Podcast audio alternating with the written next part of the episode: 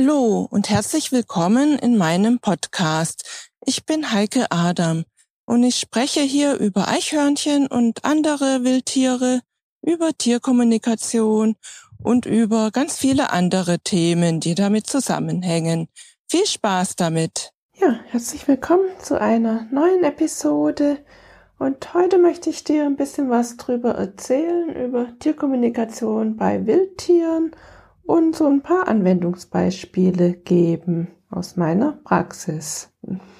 Zum Beispiel kann man ja Tierkommunikation bei Wildtieren dazu verwenden, um sie zu warnen vor, vor verschiedenen Situationen oder auch etwas zu erklären, was so, so passieren wird.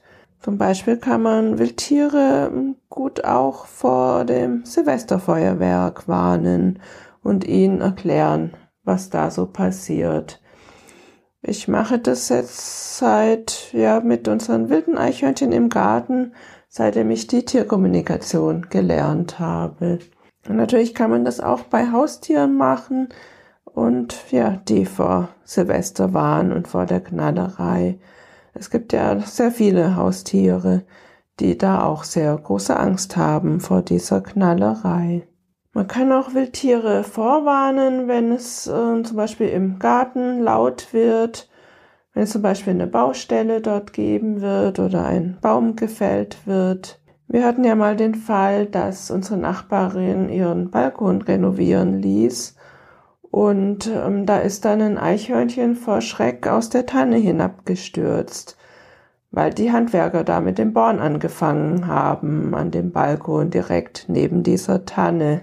Ja, damals ähm, kannte ich Tierkommunikation äh, noch nicht, aber heute würde ich dann das Eichhörnchen vorher warnen, dass es dann rechtzeitig, idealerweise rechtzeitig auch aus der Tanne verschwindet oder auf jeden Fall auch weiß, was da passiert und warum es dann da laut werden wird.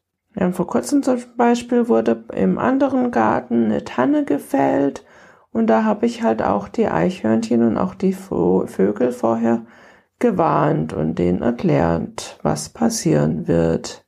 Ja, eine andere Tanne bei unserer Nachbarin, oder ist eigentlich eine Fichte, die ist äh, mit Läusen befallen und soll dagegen behandelt werden. Und da habe ich dann auch vor, die Eichhörnchen und auch die Vögel vorher zu warnen und sie eben zu bitten, diese Fichte zu meiden. Zumal auch in diesem, in dieser Fichte sich ein Eichhörnchenkobel befindet, glaube ich, oder bin ich mir ziemlich sicher.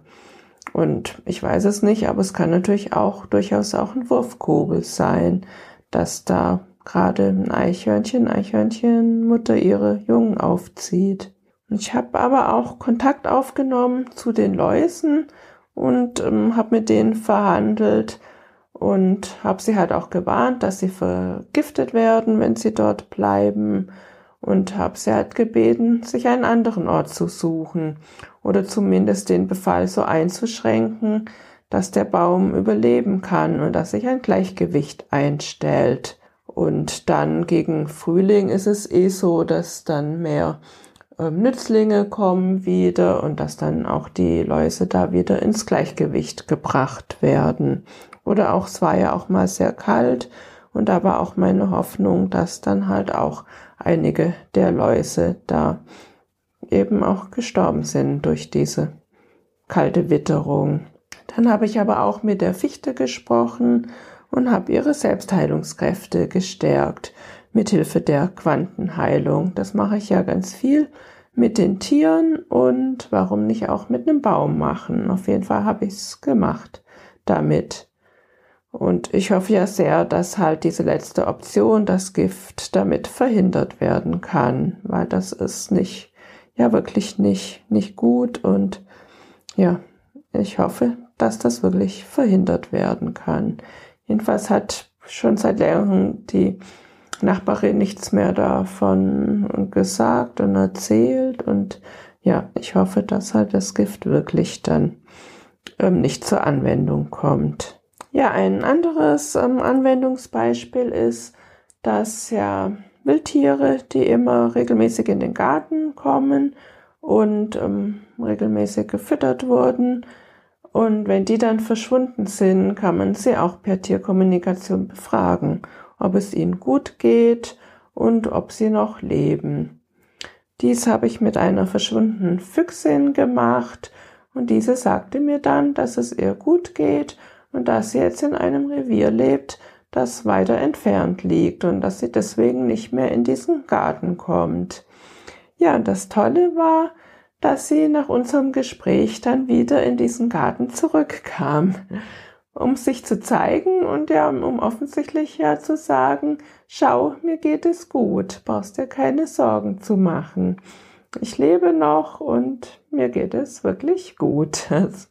Das ist natürlich ein ganz tolles Erlebnis dann, wenn so etwas passiert. Ja, ich führe ja auch sehr viele Gespräche mit verletzten Eichhörnchen in den Auffangstationen. Und letztes Jahr, da hatte ich einen Fall, da wurde ich um Hilfe gebeten. Es war, das war ein Eichhörnchenbaby und das wollte seine Aufzuchtmilch nicht trinken. Und sein äh, Zustand wurde dann immer kritischer, weil es halt ja dringend diese Aufzuchtmilch natürlich brauchte. Es war noch zu klein, um sich nur von Nüssen ernähren zu können. Ja, und als ich mit ihm dann Kontakt aufnahm, hatte er mir gleich gesagt, wie doof er alles findet. Und dass die Aufzuchtmilch halt überhaupt nicht schmeckt und nicht so schmeckt wie die von seiner Mama. Ich habe ihm dann erklärt, wie wichtig die Aufzuchtmilch ist und dass er ja ein großes und starkes Eichhörnchen werden will und die mit Absprache dann mit der Eichhörnchen-Auffangstation haben die dann eine andere Aufzuchtmilch verwendet und sie auch etwas gesüßt, ähm, so dass sie anders geschmeckt hat und dann fing er tatsächlich an, sie zu trinken und wurde dann wirklich ein großer und stattlicher Eichkater.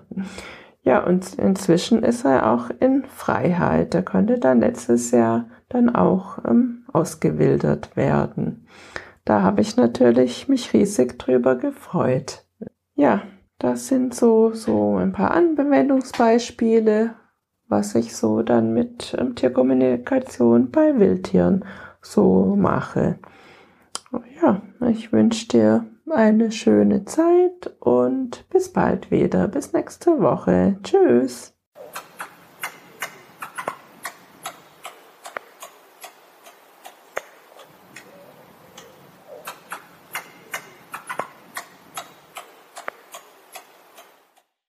Ich hoffe, dir hat diese Episode so gut gefallen wie dem Eichhörnchen. Wenn du keine Episode verpassen willst, ja, dann freue ich mich, wenn du meinen Podcast abonnierst. Auch über eine Rezension würde ich mich natürlich sehr freuen. Weitere Informationen zu Eichhörnchen findest du auf meiner Homepage unter www.eichhörnchenblog.de. Auf meiner Homepage findest du auch meinen Eichhörnchen-Shop mit allen meinen Produkten vom Buch über die Kalender bis hin zu T-Shirts und auch die Links zu Facebook und Instagram und YouTube. Bis zur nächsten Folge. Tschüss.